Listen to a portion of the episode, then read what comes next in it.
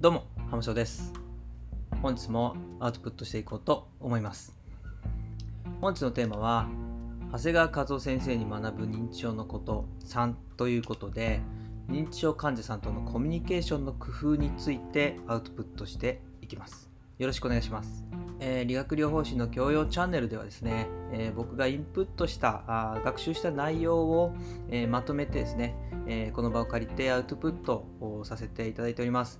でこの教養チャンネル、YouTube の教養チャンネルの他にですね、理学療法士の教養ラジオということで、えーポッドキャストで音声配信もさせていただいてますので、えーぜひそちらもですね、聞いていただけたらと思います。また、えー LINE のオープンチャットを作成しております。まだなかなかちょっと活用しきれてない部分がありますが、えーこういったアウトプットに使った資料だったりとかですね、まあ、そういった情報をそこで開示していこうと思いますし、そのオープンチャットの中でですね、え何かご質問等あれば、え気軽にしていただけたらと思いますので、えそちらもですね、ぜひご活用ください。はい、えーそれでは、えーアウトプットしていこうと思います。えー今回は、えーこの長谷川先生の書籍を参考にアウトプットさせていただくんですけども、えーまず長谷川先生がですね、この書籍の、まあ、冒頭の方で語られていたことなんですが、認知症を自覚して、まあ、ご自分が認知症に、なられてですね、長谷川先生がなって、それから、自覚してから感じたことということが書かれておりました。で、えこれまで認知症の専門医、あるいは研究者としてさまざまな経歴をお持ちの長谷川先生自身がですね認知症になられて、え自覚した時点であーやっぱりこれは、誰でもなる可能性がある病気なんだなっていうことをやっぱ改めて、実感したということです。そして認知症になって、すごく実感することは、自分は人であるっていうことに認知症になったって変わらないっていうことなんですね。それも、ものすごく実感を持って感じたということでした、今現在ですねもう超高齢社会で、えー誰もがあ長生きをする時代になってきましたのでやっぱり高齢っていうのは認知症のリスク要因の中で非常に重要なものの一つになってきますので、えー誰もがやっぱ向き合って生きていかないといけない、えー自分が認知症になるかもしれないし身近な人が認知症になってしまうかもしれない。ということでやっぱ誰もが向き合って生きていくもの社会全体で向き合っていかないといけない。っていうことですね。そして認知症になってもできるだけ普通の生活その人らしい生活を送り続けていくことっていうのが認知症のケアにおいて非常に重要になってくるというふうに、おっしゃっておりました。では認知症は、えま、どういったものかっていうことなんですが認知症は固定したものではないよっていうことが、え語られております。認知症になったら、えどうしてもちょっとこう人が変わってしまったとか、えーおかしくなってしまったとか、まあ、そういうふうに捉えてしまう方も結構いらっしゃったかなと思うんですあの少し前はですねそういう方が多かったんじゃないかなと思うんですが認知症になったからといってその人が突然変わってしまうわけではないということなんですね。これはこれまでの、まあ、人生、えーを生きてこられて、まあ、そこからこう連続した形で、えー認知症になった、えー方であってもそこから連続した形で、やっぱりその人の人間性っていうのが形成されていると。えいうところでその方がこれまで経験したことその方のもともとの生活、え誰と生活していったか、えどこで生活してきたか、まあ、そういったことに、えかなりやっぱり影響を受けて、え認知症になってもその人らしさっていうものは、え変わらないんですよっていうことが書かれていましたそして、何も分からなくなった人間っていうふうにやっぱり一括りにしないっていうことがとても大切かなと思います。もちろんあの分からなくなってしまう部分もあるかもしれないですが分かっている部分もあるかもしれないっていうこと。そして我々はそれを理解しないといけないっていうことが非常に重要なことかなと思います。やっぱそのその人らしさっていうものがあやっぱりあるっていうところを意識するのがとても大事なことなんではないかなと思います。で認知症の方に、えー関わっていく、えーことにおいてとてもお僕もこの書籍を読んで大事だなって思ったことがこの時間を差し上げるっていうところなんですね、えーやっぱその人がですね話すまで待って何を言うのか注意深く聞いてでそれから、えー我々はケアを提供する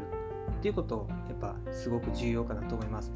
えー認知症になってしまうとどうしても脳のお気質的な病変がありますのでやっぱそれによってやっぱ何かを話そうとしてもうまく言葉が出なかったり、え、自分が思っていることがそのまま、え、素直に言葉にできなかったりっていうことが起こってしまいがちだと思います。で我々はそれを待たずに何かこう本人の意思とは関係なく何かこう指示をしたりとか、え動かしたりとか、まあ、そういうことをしてしまうとやっぱり、えその人がしたいことその人らしさですよねそれは。っていうところがやっぱり損なわれてしまうのかなと思いますのでできるだけ、え笑顔ですね相手が安心するように笑顔でその人が話すのをじっくりやっぱり聞く。で待つっていうことはやっぱこの自分の時間を相手に差し上げる認知症の方に差し上げるっていうことなのでしっかりとやっぱりこう待つという時間これすごく大事なことだなというふうに思いました。でこちらもですねやっぱりその待つっていうことには、え非常にやっぱ傾聴をする心の余裕が必要なのかなというふうに思います。でそして、えー、役割を奪わないっていうところですね役割を奪わない。やっぱその人それぞれにですね、まあ、これまでのま人生や仕事とかの中で得意なこととか好きなことっていうのはあそれぞれあったりしますよね。まあ、趣味だったり仕事だったり、まあ、いろんなことされてきた人が多いと思いますので、まあ、そういったことをやっぱりこちらもしっかりと把握をした上で認知症の人をただ支えられる人にしない。こちらが全てを手伝ってしまわない。その人ができることはできるだけその人の役割としてやっていただく。そういった環境を準備することがとても重要かなと思います。そしてえ、それに対してやっぱり褒める認める、まあ、そういったことがとても大事かなと思います。そういう人がやっていることをですね、えー、認めてあげることができずに、えー、もういいから私がやるからという形でやっぱケアをしてしまうとやっぱその人らしさが損なわれるというところにつながってくるのかなと思いますので、えー、その人ができること好きなことをしっかりと把握した上でできるだけそういうことは、えー、本人に安全を安全性を配慮した上でですねしていただくということが重要かなと思います。認知症の人もやっぱり社会をですね一緒に形成する、まあ、要因の一人なんだという認識がとても重要かなと思います、えー、次にみんな違うっていうことがとても重要かなと思います、えー、私たちは一人一人があみんな違ってみんな尊い存在であると。え、これすごく当然のことかもしれないですがやっぱり人間一人一人、えー、全て、え、みんな違いますので、えそれぞれをやっぱり尊重する意思っていうことはすごく重要かなと思います。やっぱそこに尊厳というものが生まれて、えやっぱその尊厳を守るケアっていうことは非常に重要な考え方かなと思います。なのでやっぱり確実的なある程度こうパターンに従ってケアをしていくとかそういうことではなくてその人それぞれの、えー、違い、えそれぞれの良さっていうところに合わせて、えケアを考え提供していくということが、えとても重要かなと思います、はい、次に騙さないですね。騙さない。認知症の人は本当に何にもこう分からなくなっているわけではなくてこうなんとなくこうおかしい違和感を感じる尊厳を持って扱われていないっていうのはなんとなく分かるものらしいんですよねやっぱり。それも最初の方の話にありましたが、えやっぱり人であることには変わりないのでそういった違和感とか何かおかしいっていうことをやっぱ感じてしまう。ですからやっぱりその場しのぎの嘘とかっていうのは逆効果になることもある。その人の感情をこう逆なでしてしまうようなことになりかねない。っていうところもあるので、え決して騙さないっていうことは非常に重要かなと。とても大事なことなんですがやっぱケアをしていく上でやっぱ困ったことになってしまった時についつい、えー、嘘を言ってしまうということはあるかと思います。できるだけやっぱり、えー、騙す、えー、嘘をつくということが、えー、ないようにですね、えー、正直にお答えするということが非常に重要になるかなと思います、えー、最後ですね。最後にその人中心のケア。これ、えっと、パーソンセンタードケアというふうなケアになるんですけども、えーと、次の動画でちょっとしっかりとですねお話しさせていただこうと思ってるんですがこのパーソンセンタードケアっていうのはケアを必要としている人と同じ目線の高さになって、えー、まあ、その人のことを考える。その人を中心にケアの在り方を考えていくというようなあことなんですね。だからこれ、えっと、転んだ人を見たら、まあ、上からこう眺めて、えー、対応を考えるとかではなくて一緒にこう横たわって同じ目線でこう顔を見て一緒に考える。で手伝うっていうことをやっぱしていくちょっと分かりにくいかもしれないですけども、まあ、そういった目線を合わせるっていうことですね私はまあケアをする人介助介護を受ける人認知症の人という感じで、まあ、もちろんその違いはあるんですができるだけそのその人と私っていうのはま別々の人としてですねそれぞれ人違った人として一緒の目線で関わっていくっていうことが非常に重要なのかなと思います。はい、えー、今回は認知症患者さんとのコミュニケーションの工夫ということで、えー、お話しさせていただきましたが、えー、やっぱりこう同じ社会の中で生きている尊厳のある一人の人間として関わるということが非常に大切かな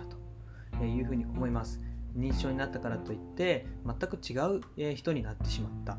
わけではないので同じ社会の中で一緒に生活を営んでいく人間の一人としてですねえー、我々はケアという形で関わっていく必要があるのかなと思います。はい、認知症の方との関わり方ということでお話しさせていただきましたが、えー、理学療法士の教養チャンネルではですね、えー、僕が今回のように、えー、学習をしたことをアウトプットをしていくというふうなチャンネルになります。えー、理学療法士の教養ラジオということで、ポッドキャストの方でも配信してますので、えー、ぜひそちらの音声コンテンツも聞いていただけたらなと思います。また、えー、LINE オープンチャットの方を開設しております。でそちらで何かこうご質問等あればですね、えー、気軽に投げていただければいつでもお答えしますし、まあ、そこで、えー、今回のような、え、資料ですね、スライドなんかも、え、そこで、え、開示していこうと思いますので、えー、ぜひですね、そちらも気が向いたら覗いてみていただけたらと思います。はい、え、本日は認知症の方との関わり方と、えー、コミュニケーションの工夫ということでアウトプットさせていただきました。ありがとうございました。